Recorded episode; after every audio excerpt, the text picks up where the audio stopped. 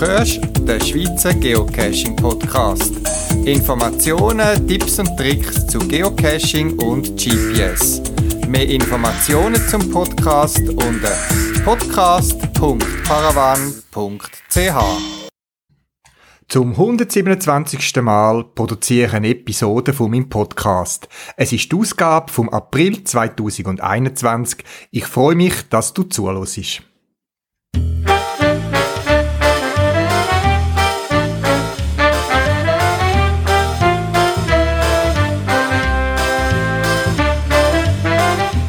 In den letzten zwei Episoden habe ich über den Entstehung, das Freischalten und die ersten Erfahrungen mit meinem neuen Cache Kavit 21 berichtet. Der Cache ist immer noch aktiv, findet Anklang, wie ich glaube, aus den Logs rauszulassen. Die Logs sind ja das, wo mich freut als Owner, der einzige Lohn in Anführungszeichen, die schönen Berichte von der Cache, was sie erleben dürfen und dass er Freude macht. Und damit ist mein Ziel eigentlich erreicht. Aber natürlich gibt es auch einen messbaren Wert, wie gut der Cache auf Anklang findet, und zwar die Anzahl Favoritenpunkte, wobei die Anzahl ist für mich nie relevant, sondern Prozent Favoritenpunkte. Das heißt, wie viel Prozent von den Geocacher, die hätten können, einen Favoritenpunkt geben, haben auch einen gegeben. Und der Wert ist momentan bei mir über, äh, glaube 92, 95 Prozent. Was mich natürlich sehr freut. Leider auch schon eine negative Erfahrung. Mein Cache ist bereits erstmal vandalisiert worden. Die Finalbox, wo speziell gesichert war, mit einem Trickverschluss, sage ich jetzt mal, ist gewaltsam aufgebrochen worden. Und im Inneren, wo das Logbuch ist, hat es nochmal einen speziellen Metallbehalter, sage ich jetzt, mit einem Schluss. Ich möchte jetzt auch nicht spoilern. Und auch der ist versucht worden, aufgewuchtet zu werden. Es ist noch nicht gelangen, weil er ist doch relativ massiv hat etwa einen Schaden, Material allein etwa 50 Franken ähm, verursacht und ich habe wieder müssen etwa eine Stunde vor Ort und habe noch nicht alle Reparaturen ganz können durchführen. Eine Enttäuschung, aber die positiven Rückmeldungen überwiegen, so dass eben ich motiviert bin, auch den größeren Schaden wieder zu flicken. Ich versuche positiv zu danken und nicht daran zu glauben, dass es Geocacher sind, wo halt vielleicht eins von den Tools, wo man gebraucht hat und wo im Listing erwähnt sind, nicht dabei haben. So sieht es leider für mich aus. Ähm, ich gehe jetzt mal davon aus, dass es jemand anders war, wo nichts mit Geocachen zu tun hat, was ich mir aber schlecht kann vorstellen, weil an dem Ort, das ist eine Sackgasse, ähm, die umliegende Nachbar ist ein Nachbarsgrundstück, ähm, der ist informiert, der weiß über den Cash Bescheid und sonst geht dort eigentlich niemand durch. Ja, nun, mal schauen, wie es weitergeht. Ich habe mir überlegt, oder immer wieder überlegt, lege ich mir, was ist eigentlich die Attraktivität von einem Geocache? Und zu dem Zweck möchte ich als Einstieg eine Anekdote erzählen, äh, wo nichts mit Geocachen zu tun hat und dann irgendwie doch wieder. Und zwar bin ich, äh, als ich jünger war, bin, bin ich sehr aktiver Cefi-Jungscharleiter gewesen, bin mit meinen Jungs regelmäßig in Wald, in Lager, habe gefühlt und vieles andere gemacht. Und einem Samstagnachmittag, respektive Abend, hat mir eine Mutter angerufen und gesagt, Amadeo, kannst du mir sagen, was ihr für eine Suppe gemacht habt am Nachmittag? Mein Sohn ist so begeistert heimgekommen und hat von dieser Suppe erzählt. Und der isst sie sonst nie Suppe die und sie möchte mir Freude machen und möchte gerne das Rezept wissen. Und ich kann ihr dann müssen sagen, das ist ganz normale Beutelsuppe aus dem Migro gsi, glaube ich, Migro oder Coop, wo wir gekocht haben im Wald auf einem Kochkessel. Wir haben natürlich beide müssen lachen darüber, aber für mich als junger Leiter ist das eine wichtige Erfahrung gewesen, dass ein Thema sehr entscheidend ist, wie das eingebettet ist, zum schauen, wie es rauskommt. In dem Fall hat das Fühlen für aussen im Wald, vielleicht ein bisschen der Rauchgeschmack in der Suppe, vielleicht das eine oder andere Blättchen, das reingekommen ist, gemeinsam das Fühlen mit den Freunden, draussen sein, die frische Luft, haben die Atmosphäre geschaffen, dass die Suppe ganz anders geschmückt hat. Und so ist es wahrscheinlich auch, und jetzt der Link zum Geocachen, ist es wahrscheinlich auch bei den Geocaches.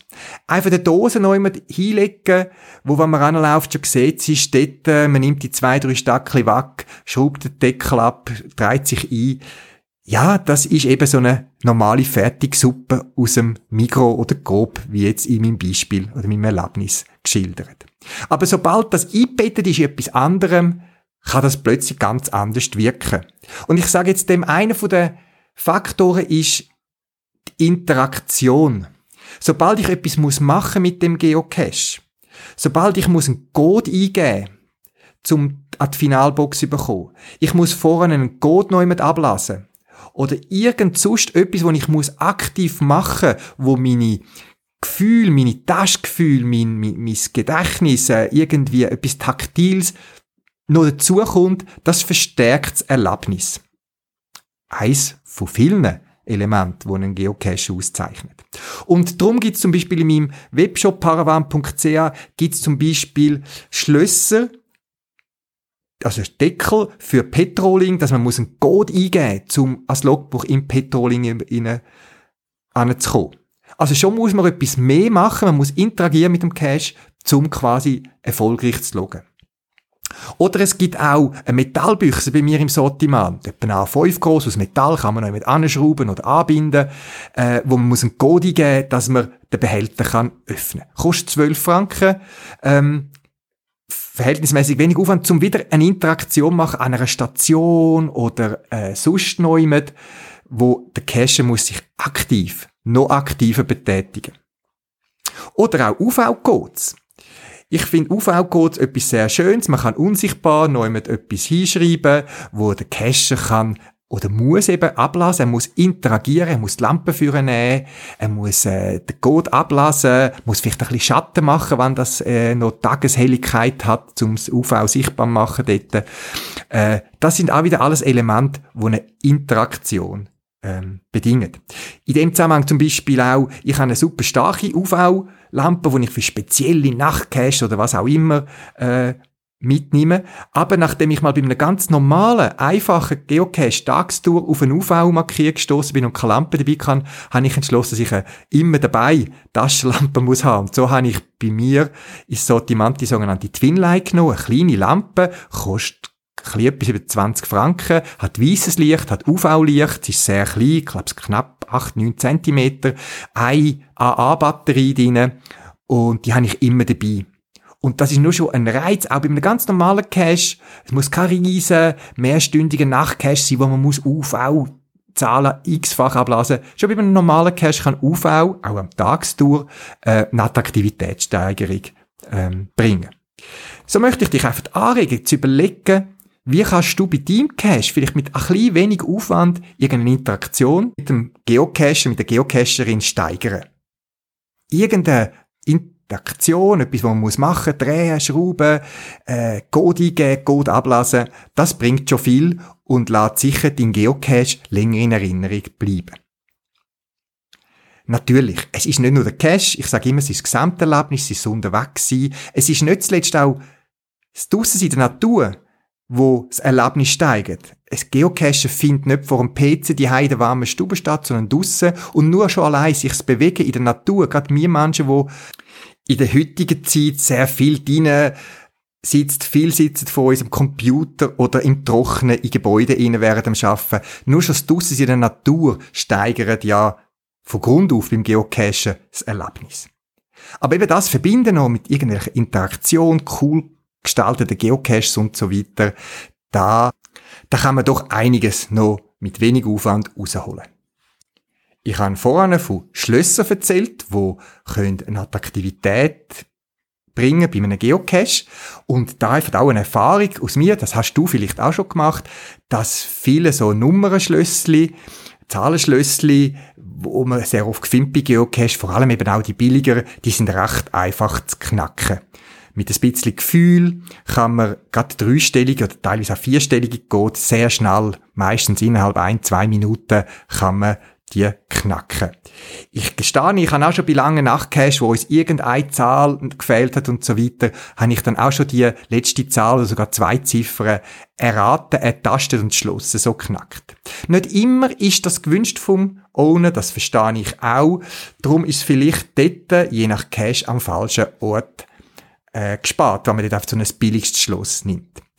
Ich habe bei mir im Paravan-Shop ein Schloss, das nennt sich Masterlock Speed Dial und das basiert auf einem anderen Prinzip. Und zwar ist es auch ein schlüsselloses Schloss, wo man einen Code muss eingeben muss. Es sind aber keine Zahlen, sondern stellt euch ein Schloss vor, wo vorne äh, eine Scheibe hat, wo man kann rauf, runter, links und rechts schieben.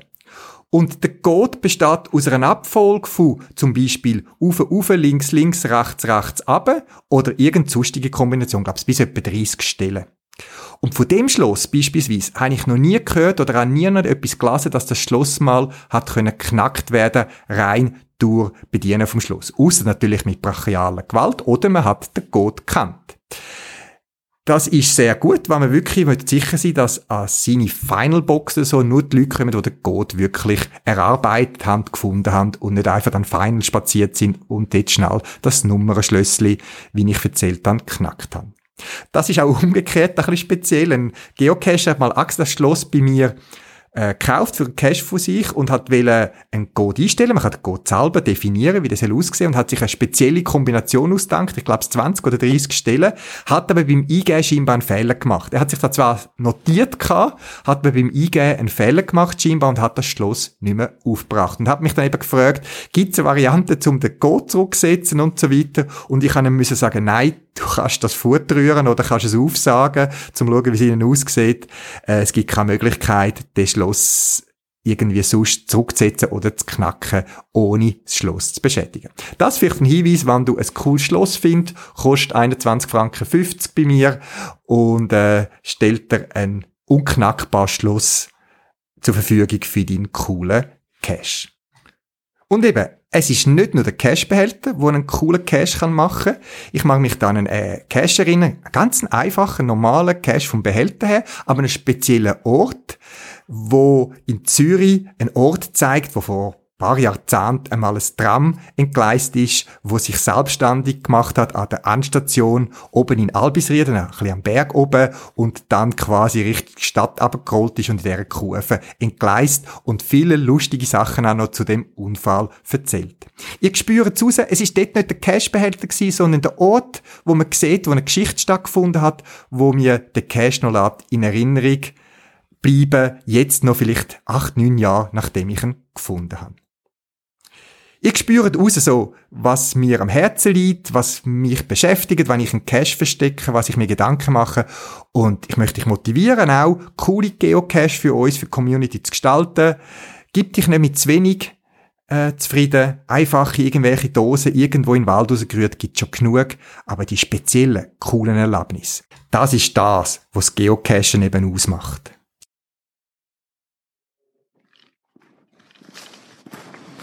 Das ist die Frage. Zwei A's oder eins? Das ist ganz schwer zu erkennen hier. 53 Grad. Vielleicht müssen wir jetzt, Ja, jetzt müssen wir wahrscheinlich erstmal zu den Koordinaten und dann kriegen wir da die Zeit für euch. haben wir quasi Zeit. Blockiert, hast du nicht Moni sucht sensible Männer wie Martin. Martin sucht sensible Männer wie Max. Max sucht das Weite und landet bei Kati. Aber Max ist ein Hering und Kati sucht Lachs. Die suchen alle das Glück und machen sich verrückt und ihre Hände bluten von verschenkten Rosen. Die suchen alle das Glück und machen sich verrückt und sind im Traurigsein schon wahre Virtuosen. Ich such Dosen, werktags Tag und Nacht, folge ich der Komm. Ich such Dosen, werktags Tag und Nacht, folge ich der Komm. Ich such Dosen, werktags Tag und Nacht, folge ich der Komm. Ich such Dosen, werktags Tag und Nacht, folge ich der Komm. Ich such Dosen.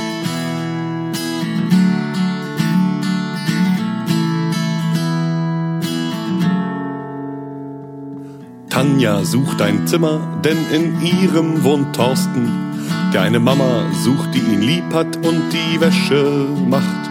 Thorstens Mama sucht ihre Jugend, lässt sich bürsten mit Borsten. In ihrem Wellness-Tempel sucht man einen Pförtner für die Nacht. Die suchen irgendwas und machen sich verrückt und sich vor Panik in die viel zu dicken Hosen.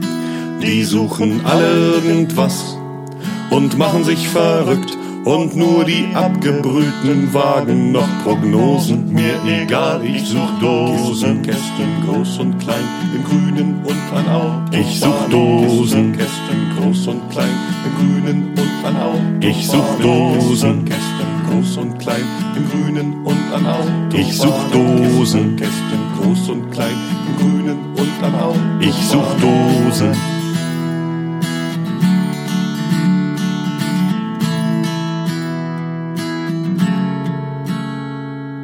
Einer sucht nach Worten, einer sucht was für die Sucht, ein anderer sucht Wanderer in irgendeiner Schlucht, einer sucht nach seinem Raubzug, sein Heilen der Flucht, und sein Komplize sucht am Schreibtisch nach Hehlern in der Bucht. Die suchen alle irgendwas, nicht zu dünn und nicht zu dick, und schwanken wie beim Landgang die Matrosen.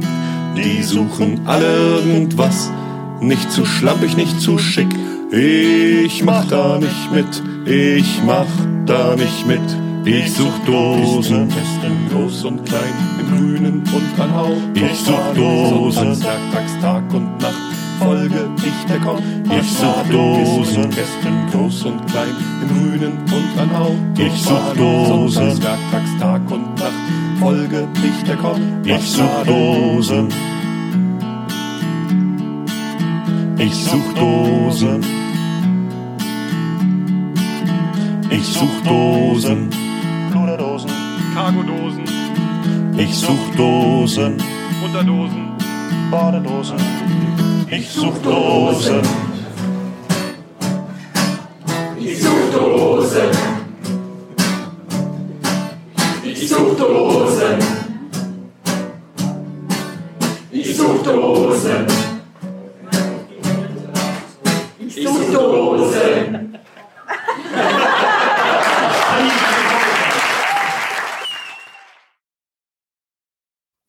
Verschiedene Gedanken zur Planung und Ausführung von einem Geocache habe ich auch in einem Blogartikel zusammengefasst. Ein Teil hast du jetzt soeben gehört. Es hat noch ein paar weitere Empfehlungen und Tipps in dem Blogartikel. Du findest den auf meiner Podcast-Webseite unter podcast.paravan.ch unter Tipps zur Gestaltung deines Geocaches.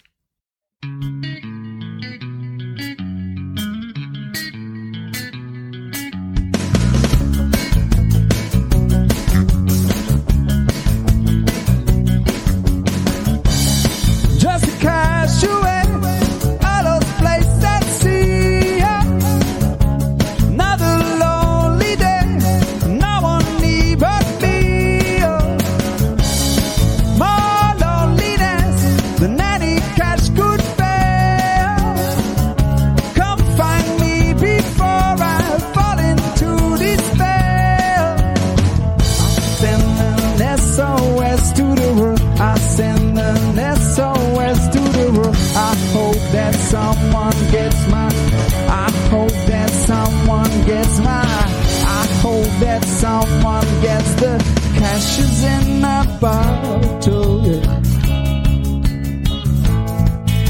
The cash is in a bottle, yo.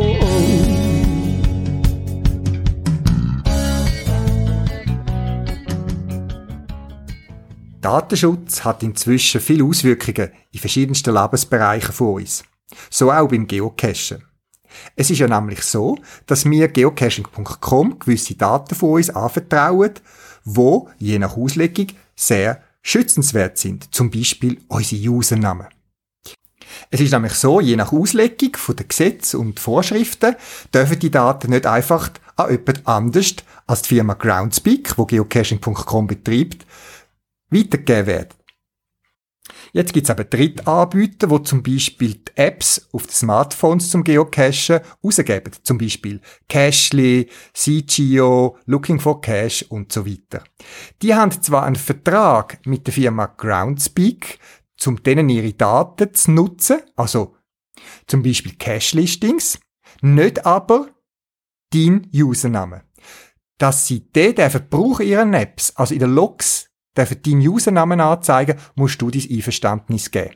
Wenn das nicht der Fall ist, dann erscheint dort ein nichtssagender Name, wie zum Beispiel Opt-out oder Anonymous oder was auch immer. Wenn wir aber gehen geocachen, gerade auch ich zum Beispiel, ich sehe gerne, ob jemand, der auf meiner Geocaching-Freundesliste ist, den Cache schon gefunden hat. Oder vielleicht auch sonst, wer den gefunden hat. Und dafür, dass das angezeigt wird, musst du dein Einverständnis geben. Das kannst du in deinen Profileinstellungen auf der Webseite von geocaching.com machen. Und wie das im Detail erfolgt, hat der Attila G. im swissgeocachephone.ca im Detail beschrieben. Du findest den Link dazu auf meiner Podcast-Webseite. Und es wäre doch schön, wenn du deinen Geocaching-Namen aufregst, dass andere sehen, dass du einen Cache auch schon gefunden hast.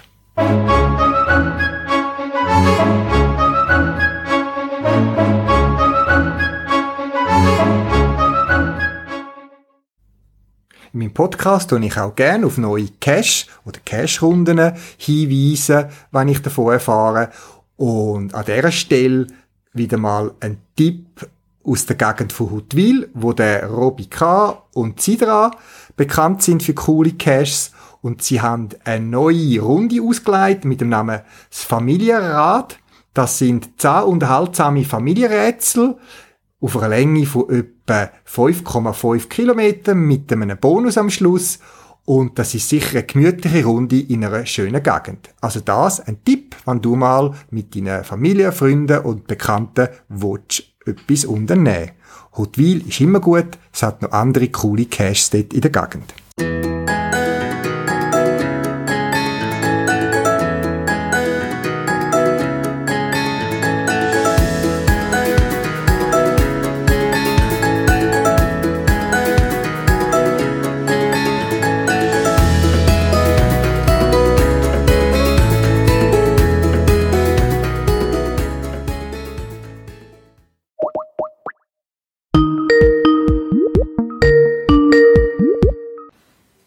Ja, hallo, das ist der Urs. Ja, Sali Urs, du bist einer von der Schweizer Geocaching-Reviewer und jetzt muss ich dich doch ganz schnell auf, grad direkt fragen, wo kann ich mich auch als bewerben als Reviewer und wie viel verdiene ich dann? Ja, bewerben kann man sich nicht. Und wenn du wegen Geld willst machen dann suchst du gescheiter einen anderen Job, weil das ist ehrenamtliche Aufgabe, also wir verdienen nichts. Ähm, und eigentlich äh, ergänzen sich Reviewer-Teams selber wieder, wenn sie Abgänge haben, suchen sie Leute, die sie das Gefühl haben, die sie ins Team passen und die nötigen Eigenschaften haben, äh, um als Reviewer in Frage zu kommen. Gut, das heißt, ihr sorgt selber für den Nachwuchs oder für den Ersatz und dann könnt ihr selber bestimmen, wer Reviewer wird oder neuer Reviewer. Ja, es läuft im Prinzip so, dass äh, das bestehende Team sich überlegt, äh, was sie genau suchen und dann äh, eine Liste machen von Leuten, die sie würden anfragen. Und wenn man äh, entschieden hat, wer das in Frage kommt, präsentiert man die Leute äh, am äh, Headquarter in, in Washington, äh, in Seattle. Und das wird dann dort quasi der internationalen Reviewer-Gemeinde zum Feedback vorgeworfen wo man quasi beschreibt, wer, dass man äh, gerne würde anfragen, wieso, dass man denkt, dass die Leute geeignet sind und dann haben alle anderen Reviewer von der Welt die Möglichkeit, sich zu dazu. Äh, und wenn man sich einig ist, dass die Person wirklich in Frage kommt, dann wird man dann quasi angefragt, ob man diesen Job will machen. Gut, ja. Jetzt, du hast es gesagt, ehrenamtlich, du verdienst nichts. Ähm, du schaffst noch etwas in dem Fall, um dich und deine Familie zu ernähren. Ja, wie viel Zeit investierst du neben Familie, Beruf und dem normalen Geocaching und anderen Hobbys noch für die Arbeit als Reviewer? Das variiert so ein bisschen von, von Woche zu Woche, von Jahreszeit zu Jahreszeit. Ähm, wir haben grundsätzlich alle 14 Tage, also all, immer eine Woche Dienst und eine Woche Pause. Und das heißt, im Schnitt habe ich im, im Monat zwei Wochen Dienst und während so einer Woche mit Dienst ist es im Schnitt wahrscheinlich so zwischen äh, ja, eine Stunde pro Tag, anderthalb, ich würde sagen zehn Stunden in der Woche. Also okay. es kommt auf ein knappes, ja, auf ein 10% Pensum, wenn man es aufrechnet auf den Monat. Wohl, beeindruckend.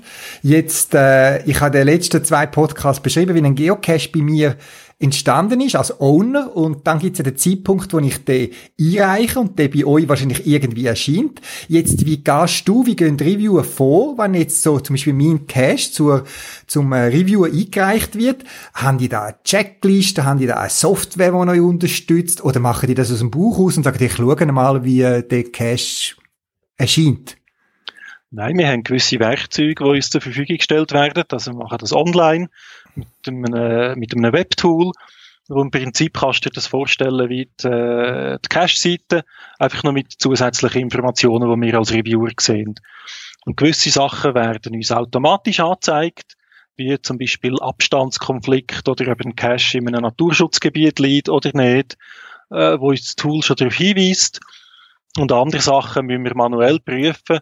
Da gibt's an sich äh, eine Checkliste, wo man dann mit der Zeit so fast ein bisschen auswendig äh, lernt.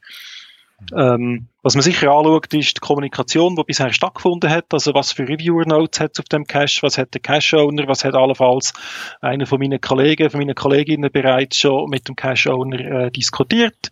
Was hat man beanstandet, was hat geändert und, und schaut dann, sind die Sachen, die beanstandet worden sind oder wo man Fragen dazu hat, beantwortet oder angepasst worden ähm, und prüft dann eigentlich das Listing auf, auf die Konformität mit der Richtlinie. Also wenn ich dich jetzt richtig verstanden ist, dann kann man davon ausgehen, dass jeder Cache gleich angeschaut und beurteilt wird und das nicht vom Reviewer oder der Lust oder Laune oder von der, vom Wetter äh, abhängig ist. Sondern dass das das ist unser Ziel, ja. Okay, das finde ich noch wichtig, weil manchmal haben die Leute den Eindruck, der hat etwas gegen mich oder wie auch immer. Also, ich schaue alle gleich an. Also, eben mein Cache ist ja auch, er hat zwei Punkte gehabt, wo er Rückfragen gemacht hat. Das ist also ein normal Standardprozedere, wo bei jedem Cache angewendet wird. Das ist ja so, genau. Genau. Jetzt Geocacher und Geocacherinnen sind sehr kreativ. Vieles ist schon definiert, das wächst da laufend, aber was machst du, wenn du auf einen Fall stoßest, wo es nicht gibt in den Guidelines? Äh, Gibt es überhaupt noch solche Fall? Und eben, was machst du, wenn du sagst, uh, das ist jetzt für mich unklar, wie, wie ich mit dem soll umgehen Mhm. Das gibt schon immer wieder etwa mal. Es ist wahrscheinlich nicht unbedingt der Fall, dass es in den Guidelines gar nicht vorkommt, aber eher so, dass die Guidelines einfach nicht jeden Fall können abdecken und vielleicht dann ein Grenzfall ist, wo man nicht ganz sicher ist, wie muss ich das jetzt einstufen. Ähm, und da haben wir eigentlich äh, verschiedene Möglichkeiten. Das erste, was wir machen, ist, dass wir im Schweizer Team untereinander äh, so viel diskutieren. Wir haben eine Mailingliste, wo ich kann schreiben hey, ich habe den Cache, den ich reviewe, ähm, ich bin nicht sicher, ob der Punkt äh, okay ist oder nicht. Aus dem Buch würde ich es jetzt eher so einschätzen, sehe ich das gleich oder nicht, wo ich kann Feedback einholen von den anderen Schweizer Reviewer. Das machen wir eigentlich recht häufig, äh, vor allem dann gerade, wenn wir nicht ganz sicher sind, ob der Fall klar ist, äh, um genau wie du vorher gefragt hast, sicherzustellen, dass es eben keine Rolle spielt, welcher Reviewer das einen Cache anschaut, dass wir uns auch untereinander äh, absprechen, äh, zum probieren Fälle, wo man noch nicht kennt, mit der gleichen äh, nach der gleichen Regel zu behandeln. Mhm. Falls wir uns auch nicht sicher sind, gibt es ein äh, Forum von der Reviewer, wo, wo alle äh, Reviewer aus der ganzen Welt darauf Zugriff haben, wo man die Möglichkeit hat, neben sozialen Kontakt eben auch Cache zur Diskussion zu stellen. Wo man kann sagen, hey, wir haben den Cache, äh, da und da ist uns klar, was Sache ist, aber zu dem Punkt hätten wir gerne euch ein Feedback. Wie handhabt ihr das? Habt ihr so etwas schon gesehen? Denkt ihr, das geht oder nicht? Und kommt so äh, Feedback über von, sind das 300, 400 Leute, die Reviewer sind weltweit. Und das ist eine recht wertvolle Ressource. Mhm. Und trotzdem gibt es auch dort etwa, dass man sich dort auch nicht einig ist oder dass, wir, dass die Leute sagen, hey, das ist jetzt wirklich ein kniffliger Fall, da, da weiss ich auch nicht, was ich soll sagen. Und dann haben wir immer die Möglichkeit, auch direkt als, als Headquarter äh, zu gelangen und zu sagen, hey, könnt ihr den Fall abschließend behandeln, weil wir sind unsicher, was wir sollen sagen. Mhm. Gut. Jetzt, du hast ja viel Erfahrung schon als Reviewer. Kannst du uns die häufigsten Fehler, also wenn man dem so darf sagen, sagen, wo beim Verstecken von einem Cache gemacht werden? Also, das, wenn man würde sagen, wenn die Fehler nicht mehr gemacht werden, dann hätten die viel das Leben viel einfacher. Ja, es sind nicht nur Fehler. Ich, ich sage mal so die häufigsten Situationen, warum wir einen Cache zurückgeben äh, rein zahlenmäßig sind wahrscheinlich einerseits Abstandskonflikt und darum sage ich jetzt explizit eben nicht Fehler, weil häufig kann man die gar nicht sehen als neuer Cache-Owner, weil einem beim Einreichen vom Cash nur gesagt wird, ob man einen Abstandskonflikt hat zu anderen Tradis. Alles, was Mystery Cache sind oder, oder Multis mit versteckten Stationen, das zeigt einem der äh, Prozess nicht an, wenn man einen Cache einreicht, aus naheliegenden Gründen, weil das sonst gespoilert wäre für andere Cache. Und ich weiß nicht, ob dich magst erinnern, wenn du einen Cache einreichst, hast du so die roten Kreisli auf den Karten, mhm. oder, wo mhm. sagt, da ist nicht gut. Ähm, und die Karte sagt eigentlich nur, wenn dein Cache in einem roten Kreis ist, kannst du weisst gerade schon, das wird nicht gehen. Aber wenn er nicht in einem roten Kreis ist, hast du noch nicht Garantie, dass es nicht noch ein verstecktes rotes Kreis gibt. Und das ist wahrscheinlich einer der häufigeren Fälle, wieso dass wir einen Cache mit zurückgehen und sagen, hey, look, da gibt es zu einem Cache mit versteckten Stationen einen Abstandskonflikt. Ähm, ein anderer häufiger Fall, wieso wir Cache zurückgeben ist, wenn sie in Naturschutz- oder Tierschutzgebiet liegen. Äh, dort ist es nicht so, dass das grundsätzlich nicht geht, aber dann müssen wir dann häufig explizit nach Bewilligungen fragen oder, oder äh, klären, wie genau der Cache oder wo versteckt ist, weil dort typischerweise Wegpflicht gilt. Mhm. Der dritte Fall, und das ist jetzt wahrscheinlich eher etwas, wo richtig Fehler geht, ist, äh, wenn man äh, Werbung macht für etwas, sagt das für eine kommerzielle Organisation, Firma oder auch Werbung für irgendein Anliegen, das man hat das ist etwas, was nicht geht, äh, wo Geocaching nicht zulässt. Ich hätte jetzt gesagt, dass sie wahrscheinlich so über den Daumen die drei häufigsten, grössten Sachen, die passieren. Aber grundsätzlich denke ich, was wirklich wichtig ist, es gibt die Guidelines, die gibt's äh, auf Englisch, es gibt sie aber auch auf Deutsch und Französisch übersetzt. Wirklich wichtig ist, dass man die einfach liest, bevor man einen Cache einreicht, weil dort steht eigentlich sehr viel drin. Und häufig haben wir Aufwand, weil Leute das nicht gelesen oder nicht verstanden haben oder vielleicht auch nicht realisiert haben, was, was etwas zutrifft auf ihren Cache, ihr Cache-Konzept. Okay, gut. Ich tue die Guidelines sicher auf meiner Podcast-Webseite verlinken, dass man es gerade findet. Ähm, jetzt noch eine andere Sache ist, mir geht es so, dass ich doch mit 18 Jahren Geocaching-Erfahrung das Gefühl habe, dass ich die Qualität von einem Cache schon kann beurteilen kann, allein schon vom Listing und vielleicht schon der ersten Logeintrag. Tust du als Reviewer intervenieren, wenn jetzt du zum Beispiel siehst, dass das äh, äh, ein neuer Cache äh, ist, wo jemand eingereicht hat, wo noch fast kein Cache selber gefunden hat und er wieder wird einer von diesen vielen Pillendosen-Cache an einer Leitplanke auslegen? Ähm, wir sehen grundsätzlich, wie viel Cash jemand schon versteckt hat, der einen neuen Cash einreicht. Und wir tun bei Leuten, wo, wo noch gar kein Cash äh, gefunden haben oder nur sehr wenig, äh, Rückfragen nach ihrer Erfahrung. Es gibt keine harte Regel, dass man muss eine bestimmte Anzahl Cash gefunden haben, um einen Cash zu verstecken. Es gibt so eine Faustregel von variablen Zahlen zwischen 20, 50, 100, je nachdem, wer das mhm. man fragt. Und wir die Leute, die gar keinen Cash oder sehr wenig gefragt haben, ansprechen und sagen, du, das ist so eine Faustregel, wo, wo in der Community umgereicht wird. Kannst du uns beschreiben, was du für Cash-Erfahrung hast und wieso, dass du denkst, dass du schon parat bist, um einen Cash zu verstecken? Aber grundsätzlich, äh, ist das nicht ein Grund, dass wir den Cache nicht publizieren. Wir sind gespannt, was wir dort hören und probieren, das ein bisschen rauszuspüren. Aber im Prinzip kann jemand den Cache verstecken, wo, wo null Fund hat. Ähm, das andere Thema mit den Pillendosen und Leitplanken ist eine ganz schwierige Sache. Ähm, wir tun grundsätzlich die Qualität nicht reviewen, sondern wir reviewen nur, ob die Guidelines erfüllt werden. Und das aus einem einfachen Grund, weil wer definiert, was ist Qualität und welche Cache wird man als qualitativ akzeptabel beurteilen und welche nicht. Da hat man sofort ein riesiges Sturm, oder? Wir haben jetzt schon etwa Diskussionen, ob wir Willkür äh, anwenden, obwohl wir probieren, das eigentlich nicht zu machen. Und wenn wir dann noch anfangen und sagen, den Cache publizieren wir, weil wir ihn gut finden und den finden wir einen Schmarren, den lassen wir nicht raus. Ich glaube, das käme nicht gut. Und darum ist es so, dass wir eigentlich, wenn ein Cache äh, die Guidelines erfüllt, wir jeden von denen publizieren, egal ob er uns persönlich zusagt oder nicht. Wir witzeln etwa, dass man gewisse halt auch mit den Nasenklammern rauslässt, weil sie so stinken.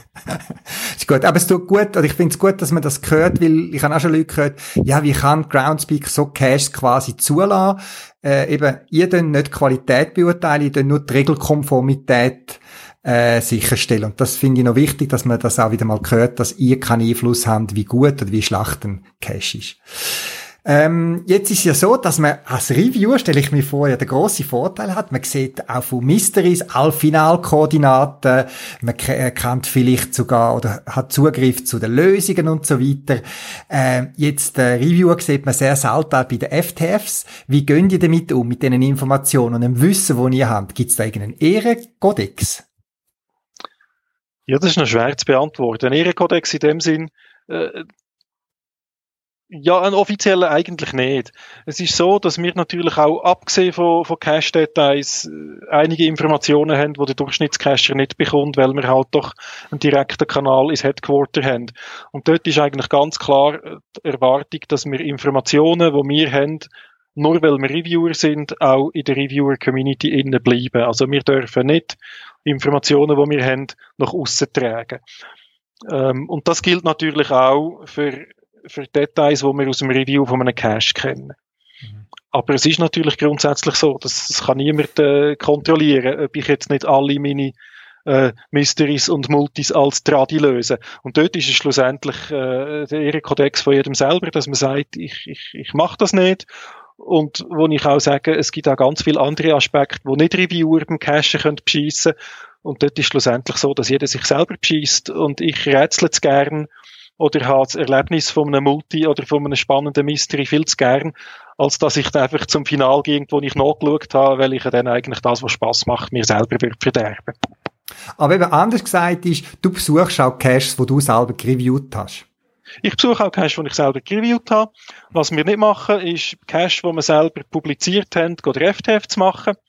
Äh, das ist etwas, was wir ganz klar nicht machen, einfach weil wir dort einen Informationsvorsprung hätten und wissen, wenn wir ihn rauslösen.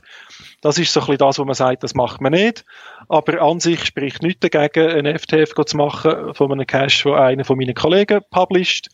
Äh, wobei das jetzt ein Aspekt vom Spiel ist, wo mich nicht so reizt, darum äh, habe ich da keine Mühe darauf zu verzichten. Ähm, und es ist so, dass wir, äh, die Anzahl von der Cache, die wir reviewen, die ist relativ groß. Also das sind durchaus äh, ein paar hundert Cache pro Woche. Und da ist es auch so, dass ich mich dann nicht mehr an jeden Einzelnen erinnere, was jetzt dort war. ist. Es gibt gewisse Fälle, äh, wir haben einen Owner in der Region Bern, der fantastische Rätsel macht. Und wenn so einer in die Queue kommt, dann frage ich einen von meinen Nicht-Berner Kollegen, ob er kann reviewen weil ich mir das selber die Freude nicht verderben will. Okay, gut. Jetzt, ich habe auch schon lang ähm, Geocache selber versteckt. Und ich habe jetzt den Eindruck, dass in den letzten Jahren so ein bisschen die Vorgaben ein bisschen strenger geworden sind. Zum Beispiel habe mich in den letzten Jahren mehr gefragt, ja, wer hat die Einwilligung gegeben für die Platzierung von dem Cache? Ich habe Ax nochmal nachgefragt und so weiter, was früher nie ein Thema war. Kannst du das bestätigen und gibt es irgendwelche Vorfälle, die euch dazu geleitet haben, strenger zu werden? Ähm, ich habe nicht das Gefühl, dass wir durchs Band strenger geworden sind. Äh, grundsätzlich ist es so, dass eigentlich jeder beim Einreichen vom Cash ein Höckeli setzt, dass er Bewilligung hat, um seinen Cash an dem Ort zu platzieren. Ähm, Im Normalfall gehen wir davon aus, dass das stimmt und uns Cacher nicht anlügen. Also wir äh, sagen im Zweifelsfall gehen wir davon aus, dass das stimmt und haben aber aus der Erfahrung äh, definiert, in welchen Fällen, dass wir explizit nach dieser Bewilligung fragen. Äh, ein paar Beispiele sind zum Beispiel Nachtcache, weil man dort immer wieder öppe äh, schwierige Begegnungen gehabt sagt das mit Förster, sagt das mit Jäger, wo wir einfach will sicher sind, auch zum Schutz von der Cacher, dass das wirklich okay ist mit den betroffenen Leuten. Ein anderes Thema sind Klettercache, sagt das auf Bäumen oder äh, anderen Orten wie Gebäude, Brücken, Ge Türme. Ähm, es ist so bei Serien, wo man sagt, das ist eine höhere Anzahl Cache in einem gewissen Gebiet, wo erhöhtes Publikum anzieht und durch die erhöhte Dichte auch zu mehr Begegnungen mit Muggles führen, die unter Umständen problematisch sein Also dort haben wir so ein bisschen festgelegt, in welchen Spezialfällen, dass wir uns die Bewilligung, die die Leute behaupten, sie haben sie auch vorlegen dass wir ganz sicher sind, dass das stimmt. Je nachdem eben auch darüber ausgehen, als bloß zu sagen, ich darf den Cache an dieser Stelle platzieren, sondern halt auch kann beinhalten, ich darf auf den Baum klettern oder ich darf zur Nacht äh, in dem Wald mich bewegen und so weiter. Ähm, aber die Anforderungen, die gibt es eigentlich schon lange. Ich denke, in diesen spezifischen Fällen fragen wir einfach konsequent nach der Bewilligung. Das ist vielleicht das, was du merkst. Okay, gut. Wie ist das nur die Form halber? Also wenn ich nach Bewilligung frage, äh, lange das mit meinem Log-Eintrag oder kann ich da Bewilligung fütteln oder was, was ist dann pragmatischer Weg, um euch den Nachweis zu bringen? Ähm, das Einfachste ist, wenn du es föteln und als Bild an eine Reviewer-Note attachen. Ähm, dort ist es schade, dass es nur mit Bildchen geht und nicht mit PDFs. Das ist so ein bisschen etwas, wo die Leute immer Rückfragen haben. Oder sonst kannst du das auch einfach in Textform äh, rein tun, ein Mail rein kopieren, das du bekommen hast. Oder äh, im Prinzip längert auch Name und Kontaktdaten vom Bewilligungsgeber, äh, wenn es um eine normale Bewilligung geht. Jetzt in einem konkreteren Fall eben, wo man sagt, es ist ein Nachtcache oder so, dort ist es wahrscheinlich am besten, wenn man ein Foto von der Bewilligung kann beilegen kann. Genau. Okay, gut. Werdet ihr Reviewer auch von nicht Geocachen, eben zum Beispiel betroffene Landbesitzer, Jäger, Behörden oder so angegangen? Gibt's das? Das gibt's, aber es ist eigentlich seltener, als ich es erwartet hätte. Ähm, was häufiger passiert, ist gerade bei Landbesitzer, äh, dass die sich dann als HQ wenden in Seattle. Äh, das liegt natürlich auch daran, dass wir Reviewer außerhalb von der Community in dem Sinn auch nicht sichtbar sind. Auf dem Cache steht ja nicht drauf, äh, das sind Reviewer, die man kontaktieren kann, sondern dort steht vielleicht drauf, das ist ein Geocache, der auf geocaching.com gelistet ist. Also es gibt immer mal wieder öppe, dass ein Cache archiviert wird durch äh, Seattle, wo sie sagen, der Grundstückbesitzer hat sich bei uns gemeldet, er ist nicht einverstanden mit dem Cache. Das ist äh, fast der häufigere Fall. Wir haben aber punktuell schon auch Kontakt, also gerade jetzt im, im letzten Jahr hat sich zum Beispiel das Naturschutzamt vom Kanton Basel-Land bei uns gemeldet, äh, weil sie wollen genau mit uns regeln, wie das äh, Cache in Naturschutzgebiet geregelt sind und wie dort das Bewilligungsverfahren läuft und wer bewilligungsgebende Stelle ist im Kanton Basel-Land. Mhm. Okay, gut. Jetzt ähm, bei all meinen über, über, über 20 Geocache, die ich platziert habe, hat es immer wieder mal Rückfragen gegeben im Review-Prozess, äh, durch äh, Reviewer und so weiter, und es hat da Diskussionen gegeben. Äh, aber, und das möchte ich erwähnen, ihr macht wirklich einen tollen Job, das soll mal da erwähnt werden, ich habe euch immer sehr konstruktiv ähm, erlebt und so weiter.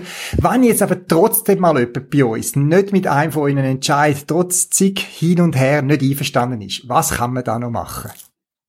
Also es freut mich natürlich, dass du die Zusammenarbeit mit den Reviewer als äh, konstruktiv erlebst.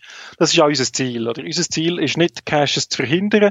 Unser Ziel ist, Caches zu publizieren und mit den Cache-Owner zusammenzuarbeiten, um einen Cache publikationsfähig zu machen, auch wenn er das am Anfang vielleicht nicht ist.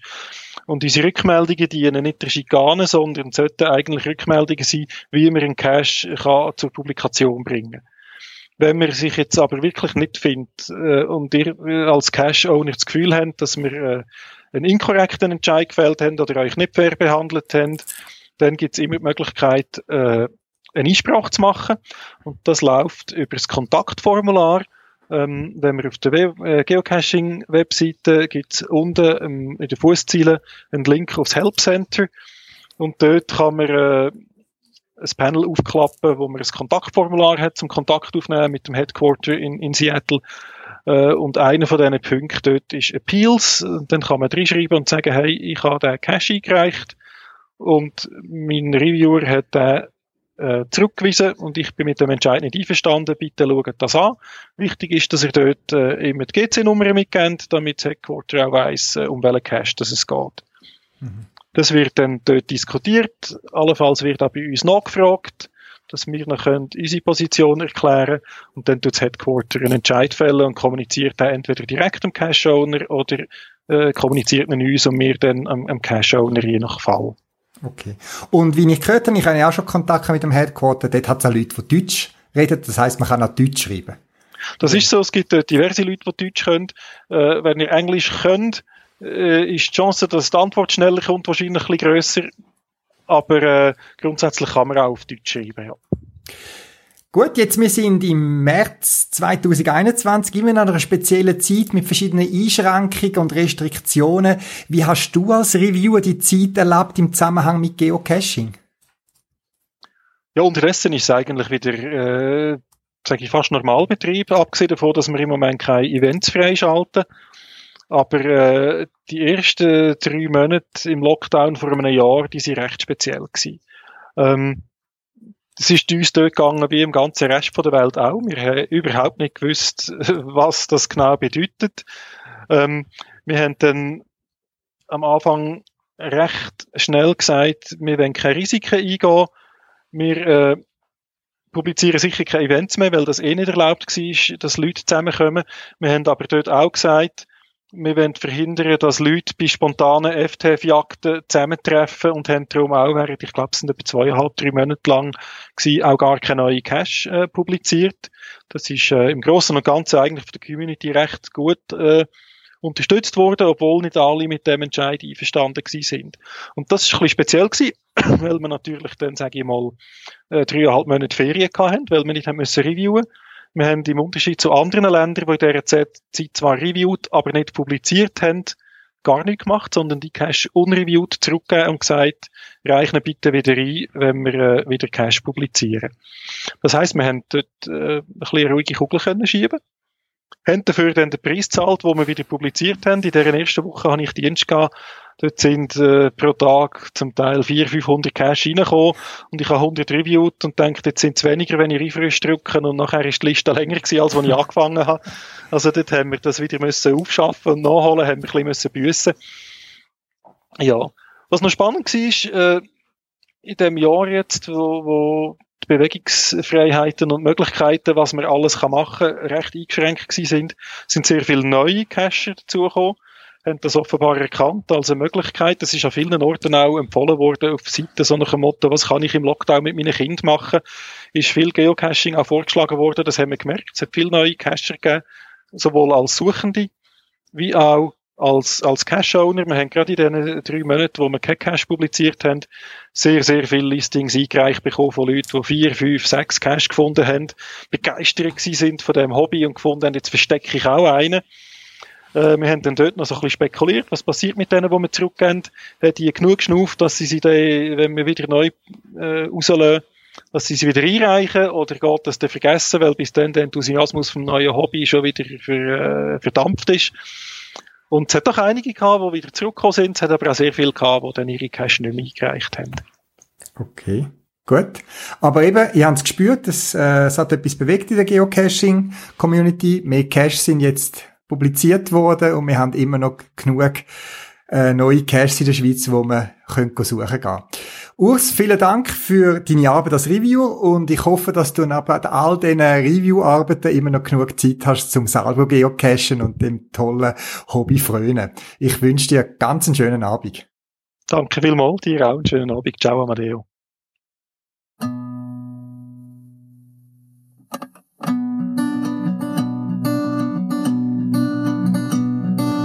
Schau doch mal, wie schön, eine Leitplanke, Leitplanke. Wirf schon, wirf schon, rundum sind Magneten, das hält schon, hält schon, wirf schon. Treffer. Jetzt hier noch, da noch, dort ein. Leitplanken, Leitplanken, überall Leitplanken, das sind Möglichkeiten. Wir müssen tanken halt an. Da liegt ja schon einer, da liegt ja schon einer. Macht nichts, macht nichts, machen wir ein Mystery draus. Zähl die Zapfsäulen, Zapfsäulen, zähl die Säulen und wirf. Ich habe jetzt noch 21 Döschen dabei. Das reicht für ein Stündchen, vielleicht für zwei. Wir haben lange noch nicht alle Briefkästen vermint und auch der Müllcontainerstellplatz hätte Dosen verdient. Das sind Möglichkeiten, Möglichkeiten. Jeder ein Punkt, jeder ein Punkt. Wir bedosen die Rosenbeete. Die losen Hosenträger von Hosenträger, Trägern bedosen Rastplätze, Tankstellen. Herrenklos, Damenklos, Klosterruinen. Das sind Möglichkeiten, Möglichkeiten. Wirf schon Treffer. Jede gelbe Stehlampe, Möglichkeiten, Möglichkeiten. Jedes Feuerwehrhäuschen, jede Bushaltestelle, Möglichkeiten, Möglichkeiten, Möglichkeiten, Möglichkeiten. Jeder ein Punkt, jeder ein Punkt. Das ist Dienst an der Gemeinde, Dienst an der Gemeinde, das ist Ehrenamt. Schau doch mal, wie schön, eine Leitplanke, Leitplanke. Wirf schon, wirf schon, rundum sind Magneten, das hält schon, hält schon, wirf schon, Treffer. Momentan ist nicht Zeit zum Reisen. Wir müssen uns ein bisschen einschränken, vielleicht eher in der Nähe, in der Schweiz bleiben. Aber vielleicht kann man sich ja schon inspirieren lassen und damit auch ein bisschen motivieren für die Zeit, wo wir kommen wieder, wann wir mobiler sein können und vielleicht auch Reisen ins nähere Ausland machen. In Deutschland gibt es einen Geocache, wo man durch ganz Deutschland durch muss reisen, ein Multicache vom nördlichsten Punkt bis zum südlichsten Punkt. Ich habe euch den Cache verlinkt auf meiner Podcast-Webseite. Und ein Geocaching-Freund von mir, der Finkenmann, wo sehr gerne in der Natur ist, sehr gerne wandert, auch längere und strengere Sachen, hat den Cache gemacht mit dem Velo von Sylt, ganz im Norden, bis nach Oberstdorf, bei uns in der Nähe, zum ein Cache finden. Er hat darüber auch ein paar Videos gemacht und gern verlinke ich den YouTube-Film bei mir auf der Podcast-Webseite. Lasst euch inspirieren und ein bisschen motivieren für die Zeit, wo wieder kommen, wo wir mehr reisen können und auch mehr Geocaching-Touren machen können.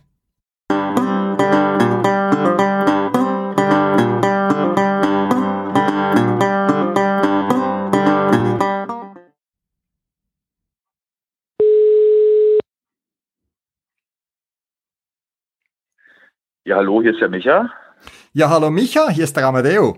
Wir befinden uns im März 2021. Man wird diese Aufnahme aber erst am, ab dem 5. April 2021 hören können. Und zwar kommen dann Infos zum neuen Magazin rund ums Geocaching, das du herausgeben wirst. Äh, mach doch zum Einstieg einen kurzen Werbespot für dich, respektiv dein neues Projekt, dein, euer Magazin. Ja, hallo erstmal. Also danke, dass ich dein Gast sein darf. Ähm, ja, wir veröffentlichen jetzt im April, in der zweiten Aprilwoche, also der 14., 15. April ist angedacht, ähm, ein neues Geocaching- und Outdoor-Magazin. Ähm, wir wollen uns da ein bisschen abheben. Also unsere Zielgruppe sind natürlich die Geocacher, aber wir wollen halt natürlich auch andere Themen einbringen, ähm, wie diese Escape Room-Geschichten oder Web-App-Anbieter, wollen ein bisschen umfangreicher sein und ähm, auch versuchen, andere Zielgruppen damit anzusprechen ja, wir haben halt sehr lange über dieses Projekt nachgedacht und uns nun dazu entschlossen, diesen Weg zu gehen und das Ganze einfach mal zu probieren. Und hoffen oh. natürlich sehr, dass es in der Community auch angenommen wird. Und unter welchem Titel wird dieses Magazin erscheinen? Ähm, das wird Rucksackabenteuer, das Geocaching Outdoor Magazin, so wird es heißen. Du hast äh, gesagt wir. Äh, wer steckt noch dahinter? Kannst du da Namen nennen? Ist das dein Schwiegervater, Schwiegermutter, Großmutter, Tante, Onkel, Partner, Partnerin? Also Schwiegermama, Schwiegerpapa nun natürlich nicht. Die Eltern, die freuen sich alle. Die finden das ähm, auch sehr mutig. Ähm, drücken uns natürlich alle ganz fest die Daumen. Also natürlich ist Caro mit dabei. Die ähm, hält sich natürlich aber ein bisschen im Hintergrund. Ähm, die macht dann mehr Probelesen und ähm, wenn der ganze Versand, naja, so diese ganzen Abwägungen, da unterstützt sie mich natürlich. Ich habe die äh, Cindy mit dabei aus Hessen, die ist für das äh, Design und Layout zuständig. Ähm, wir haben jetzt für die erste Ausgabe Autoren aus Schwerin, ein Pärchen. Ähm, die haben super spannenden Artikel über die Landeshauptstadt geschrieben, ihre Dosen und ja, ihre Dosen halt mal unter die Lupe genommen. Ein bisschen Sightseeing ist damit bei. Und wir haben spannendes ONA-Team auch aus Hessen, die sich einmal vorstellen. Wir haben ein Web-App-Anbieter aus Berlin mit an Bord. Die haben einen spannenden Beitrag geliefert. Ähm, es wird etwas über das Elbsandsteingebirge zu lesen geben. Der Beitrag ist von uns. Und dann wird es noch viele kleine weitere Themen geben. Also wir haben ein kleines Team in der ersten Ausgabe jetzt äh, für die erste Ausgabe zusammengestellt, weil allein das wäre halt nicht stemmbar gewesen. Also ich habe es im letzten Jahr zweimal versucht oder hatte diese Ambition, aber habe schnell gemerkt, okay, das funktioniert allein nicht und dann hat sich dieser Gedanke auch wieder ja im Sande mehr oder weniger verlaufen, aber er ist halt immer wieder da gewesen und ja, nun habe ich das halt versucht. Nun habe ich den Mut halt, den ganzen Mut zusammengenommen, mich da mal umgehört, schlau gemacht, sodass das ganze Backup und der ganze Hintergrund stimmt. Und ich denke, dass wir ein gutes Team zusammengestellt haben und dass alles sehr gut funktionieren kann und auch wird. Spannend. Wir kommen nachher gleich wieder auf das äh, Geocaching-Magazin zurück. Äh, bevor wir aber da tief hineinsteigen ins Magazin, mehr zu dir. Stell dich doch mal kurz vor und auch gerade deinen Werdegang als Geocacher und ich sage jetzt mal Outdoor-Freak. Ja, also ähm, ich bin verhältnismäßig noch gar nicht so lange dabei. Also zu den alten Hasen kann ich mich definitiv nicht zählen. Also seit jetzt knapp drei Jahren.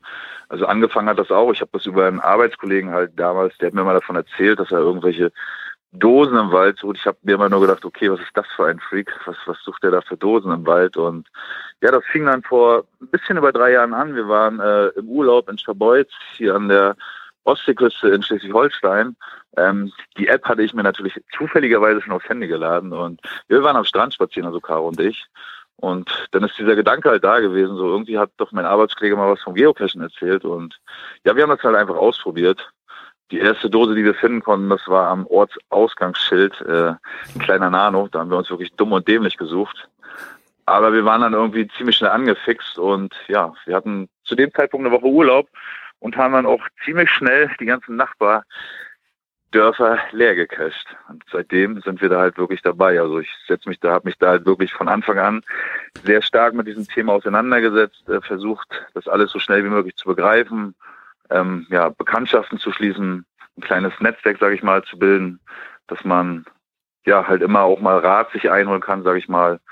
Ähm, haben dann irgendwann angefangen, auch die ganzen Logs zu hinterfragen, weil wenn wir hier in Hamburg unterwegs waren, du liest ja doch immer irgendwie die gleichen Namen, haben dann damals einen Stammtisch hier gegründet in Hamburg-Rahlstedt und ja, da halt auf diesem Wege auch sehr, sehr viele Leute kennengelernt und auch viele nette Bekanntschaften und auch Freundschaften dadurch geschlossen und seitdem sind wir da halt eigentlich dabei und immer wenn es die Zeit erlaubt, auch gerade an den Wochenenden, dann sind wir unterwegs. Jetzt durch Corona ist das natürlich halt schwer möglich alles. Ähm, aber sonst wären wir wahrscheinlich jedes Wochenende irgendwo und würden tolle Dosen suchen. Gut, spannend. Jetzt langsam nähern wir uns wieder dem Geocaching-Magazin und mit euren Rucksackabenteuern und so weiter. Jetzt, du selber kommst ja nicht aus der, ich sage jetzt mal, Pressebranche oder Zeitungsindustrie oder was auch immer. Oder hast du da schon einen genau. entsprechenden Hintergrund? Also nein, ich habe das, ähm, wie gesagt, nicht studiert in irgendeiner Form. Für mich ist das alles Neuland gewesen. Also ich habe, bevor ich ähm, mit dieser Idee, sage ich mal, an die Öffentlichkeit gegangen bin und oder beziehungsweise diesen Entschluss gefasst habe, das jetzt wirklich umzusetzen, mich natürlich belesen, mich mit Leuten unterhalten, die äh, mir da mit Rat und Tat zur Seite stehen konnten, die aus dieser Branche kommen, ähm, ja und mir halt nahegelegt haben, was ich halt zu tun habe. Natürlich habe ich mich auch, auch selbst informiert und geschaut, was, was ich halt alles zu tun habe. Es ist halt im Moment sehr viel Arbeit nach wie vor. Ähm, jeden Tag ist halt irgendwie etwas zu tun. Mhm. Aber ich denke, dass ich das alles sehr gut hinbekommen habe. Okay. Und klar, es ist halt ein, es ist halt ein langwieriger Prozess. Es wird immer wieder neue Dinge geben, ganz klar, weil ähm, für diesen Weg haben wir uns jetzt entschieden. Also wir werden es ja nur viermal jährlich veröffentlichen, oder was heißt nur? Es ist ja, es läuft ja alles neben der Arbeit. Wir, wir arbeiten ja alle, haben ja alle einen Hauptjob. Ähm, klar, es ist halt immer wieder mit Arbeit verbunden. Aber wie gesagt, ich sehe das alles sehr positiv, es macht mir Spaß und ja, ich möchte das halt. Hab mich halt bewusst gut. für diese das ist doch das Schöne am Geocachen, das erlebe ich ja selber, dass man übers Geocaching mit Themen, Orten, Personen in Verbindung kommt, wo man nie sonst im Leben äh, dazu gestoßen wäre und du bist jetzt auf ein Magazin gestoßen. Jetzt genau. aber ge gerade die Frage, die mich eigentlich am stärksten beschäftigt, es gibt ja schon seit langem ein deutschsprachiges Geocaching-Magazin. Warum braucht es ein weiteres und wo genau unterscheidet ihr euch jetzt? Ja, also ich, ich finde so frischer Wind, der schadet nicht. Also ähm, nur weil es jetzt schon ein Geocaching-Magazin gibt, das gibt zehn Jahre, das ist renommiert, klar, ich bin auch treuer Leser, ich werde es auch weiterhin lesen. Ähm, aber wir versuchen uns halt ähm, so ein bisschen mit anderen Themen auch abzusetzen. Also gerade so diese Escape Room-Geschichten oder diese Web-App-Anbieter, also das äh, werden, jetzt, werden jetzt keine Hauptthemen sein, die da das äh, halbe Magazin einnehmen, das auf jeden Fall nicht. Aber wir wollen halt, wie gesagt, auch andere Themen anstoßen. Gerade so diese Outdoor-Möglichkeiten, Spiele, die es gibt. Vielleicht wird es auch irgendwann mal der Fall sein, dass mal zwei, drei Seiten äh, von, von Pokémon Go drin zu finden sein werden. Das weiß ich nicht. Das halte ich mir alles offen.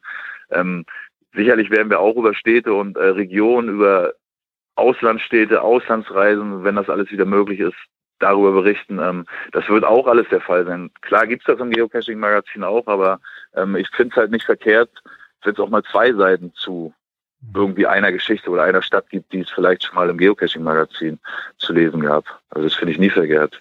Okay. So ein bisschen Auswahl. Der eine findet vielleicht, vielleicht haben wir dann auch Autoren dabei, die dann andere Leser wieder anders äh, ansprechender finden. Das also weiß man alles nicht, das wird man sehen. Ich komme ja aus der Generation, die noch eher Mengenlehre in der Schule gehabt hat. Also wenn, wenn ich es jetzt so wiedergeben würde, sagt ihr, ihr habt eine gewisse Schnittmenge mit dem Geocaching-Magazin, aber ihr habt auch äh, Mengen oder Teile in eurem Heft, die vielleicht im bis bisherigen Magazin nicht zu finden sind und wo ihr eine Ergänzung bietet. Kann man das so sagen? Genau. Das Okay. kannst du ganz genauso sagen, genau. Du hast äh, vorhin kurz angetönt, wie die Idee entstanden ist und so weiter. Wie lange bist du so dran von der sage, ersten Idee, das heißt, ich mache ein Geocaching-Magazin, bis jetzt, wo ihr quasi kurz vor der ersten Ausgabe steht? Wie muss ich mir das vorstellen? Wie entsteht so eine Idee? Wie, wie viel Zeit hast du da investiert oder ihr? Ja, also wie gesagt, der, der Gedanke ist halt wirklich schon sehr lang da gewesen. Und ähm, also dieser wirkliche Stupser, der jetzt darauf hinausgeführt hat, dass wir das jetzt nochmal wirklich in Angriff nehmen und dann auch umsetzen, ähm, das ist halt tatsächlich durch einen Podcast geschehen, ähm, den ich auch immer regelmäßig höre. Ähm, und da ging es halt um das Geocaching-Magazin. Und da hat halt einfach nur die Aussage gefallen, Mensch, warum setzen sich denn nicht mal zwei, drei Blogger zusammen und äh, kreieren ein eigenes Magazin? Das kann doch nicht so schwer sein. Und ähm, da ist halt dieser Gedanke wieder bewusst da gewesen. Da habe ich gedacht, Mensch, Michi, jetzt probier das doch einfach mal. Und ja, ich habe mich dann halt mit Caro lange drüber unterhalten, habe mir halt äh, so eine Checkliste auch gemacht, was ich für mich halt so als wichtig empfinde, was ich zu tun habe, ähm, was ich möchte, was ich mir davon verspreche und ähm, habe dann einfach mal gezielt rumgefragt. Und da haben sich auch ähm, ja schnell Leute gefunden, wo das einfach so, äh, ja, wo irgendwie so eine gewisse Vertrauensbasis entstanden ist, wo die Kommunikation halt sehr gut gewesen ist, wo ich gemerkt habe, dass Interesse auch äh, von deren Seite aus besteht, nicht so irgendwie einfach nur dieses, okay, ja, mache ich mal, mache ich mit und äh, du musst dann den Leuten hinterherlaufen. Also nein, das ist halt komplett anders gewesen und da habe ich halt von Anfang an ein sehr gutes Gefühl gehabt. Ähm, ja, aber du fragtest nach dem Zeitraum, ja, lass das, das ist gar nicht so lang. Also der Gedanke bis zur Umsetzung, also zu den Tagen, wo wir jetzt heute stehen, lass das, wenn, so knapp zwei Monate sein. Okay. Viel mehr sind das nicht. Gut. Jetzt Ja. auch vorhin hast du angetönt, äh, dass verschiedene Leute da im Boot sind. Jetzt eben, wenn ich Genau. mir so eine klassische Herstellung, eine Zeitung, eine Zeitschrift vorstelle, da gibt, kommen Texte dazu, da muss das jemand ins Layout bringen, jemand muss da Korrektur Genau. lesen und so weiter.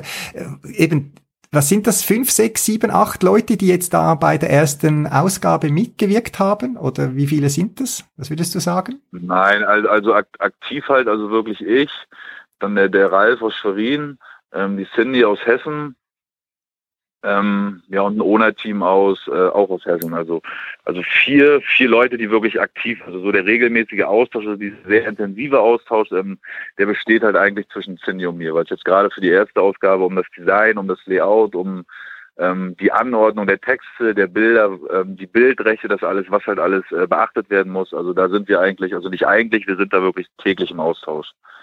Weil es jetzt halt gerade so, um, um erstmal so diese Grundstruktur, sage ich mal, zu finden, weil das halt, ja, das ist jetzt gerade so der, der springende Punkt halt so. Ich denke mal so für die nächsten Ausgaben, naja, ähm, da weiß sie dann ja auch, ähm, worauf wir zu achten haben und hat da eine gewisse Struktur, sage ich mal, dann wird das wahrscheinlich auch ein bisschen weniger sein.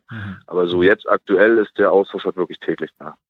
Und eben, du hast erwähnt, jemand, der Korrektur liest, weil das ist beim bestehenden Geocaching-Magazin, mag ich mich noch gut erinnern, dass in den ersten Ausgaben sehr viele, ich sage jetzt mal, Tippfehler zu finden waren.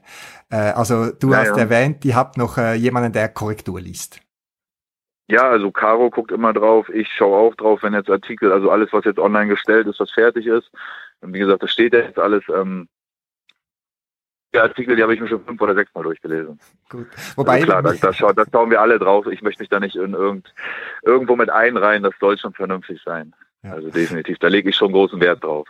Das ist gut spannend, weil eben bei mir ist so, dass wenn ich lange an meinen Texten auch Listings oder so feile, dass ich meine eigenen Fehler nicht mehr sehe und da bin ich manchmal froh, wenn jemand anders darüber schaut. Der sieht dann sehr offensichtliche Dinge, Ja, die mir einfach nicht bewusst sind.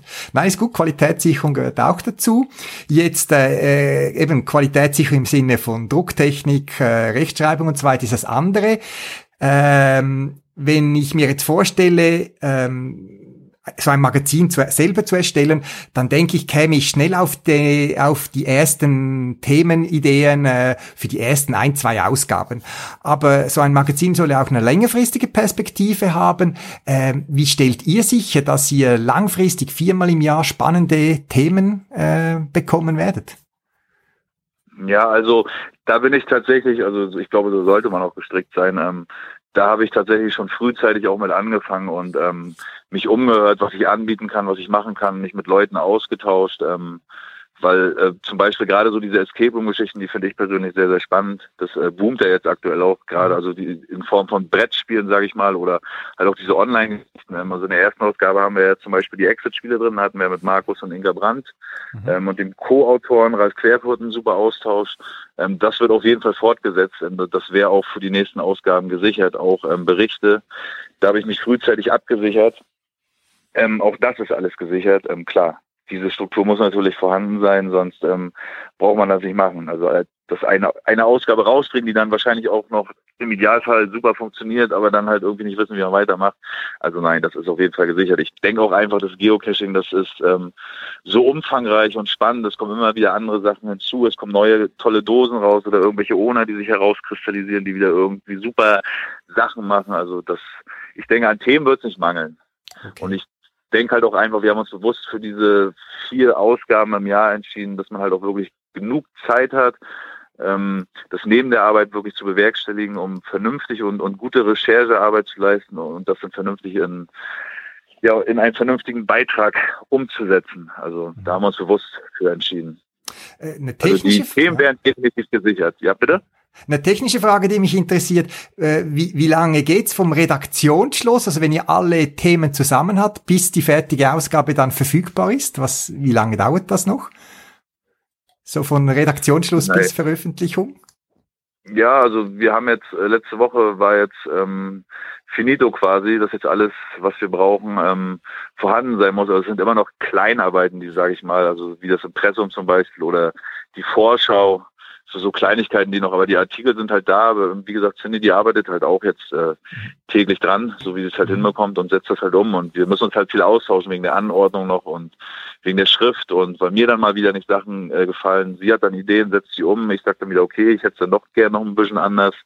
Ähm, ja, also das ist jetzt mal, wir haben uns jetzt dass wir halt jetzt auf jeden Fall noch genügend Zeit haben, damit das ja auch pünktlich veröffentlicht werden kann. Wir haben ja bewusst auch noch kein Datum ähm, bekannt gegeben. Jetzt steht es ja mittlerweile, weil viele halt am Anfang auch gefragt haben, wo ich das bekannt gegeben habe, wann das dann erscheinen wird. Da habe ich mich bewusst dafür entschieden, das noch nicht zu nennen.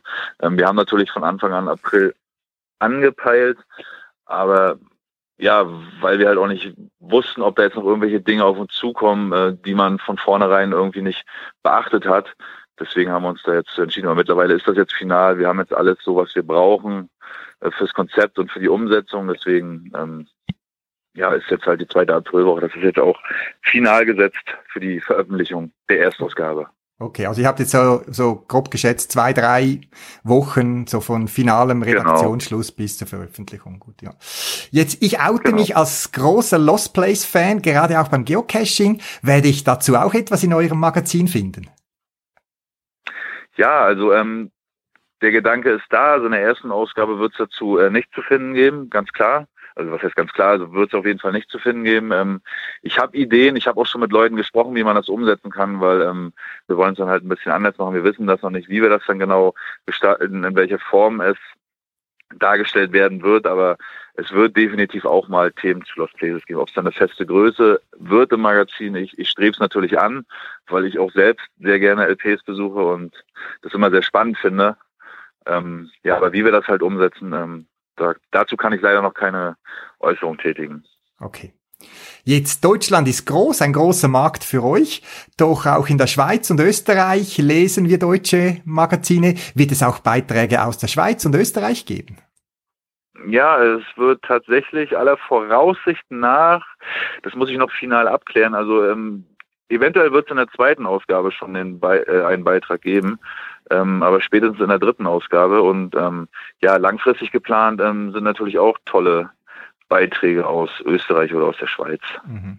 Jetzt die Gerätchenfrage. Du hast bei mir den Appetit geweckt. Die Lust kommt zum Lesen, hineinzuschauen. Wie komme ich zum Magazin und was kostet mich das?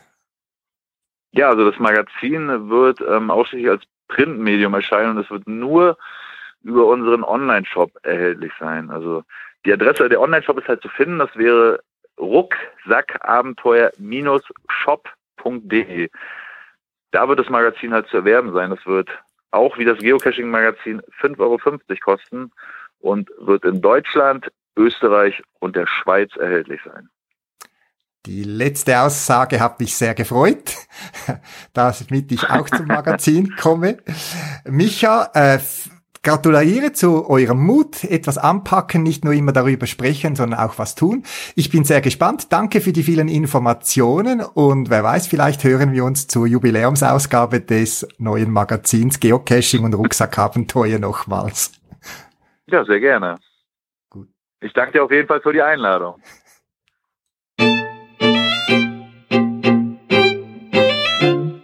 Das wär's gsi für das Mal.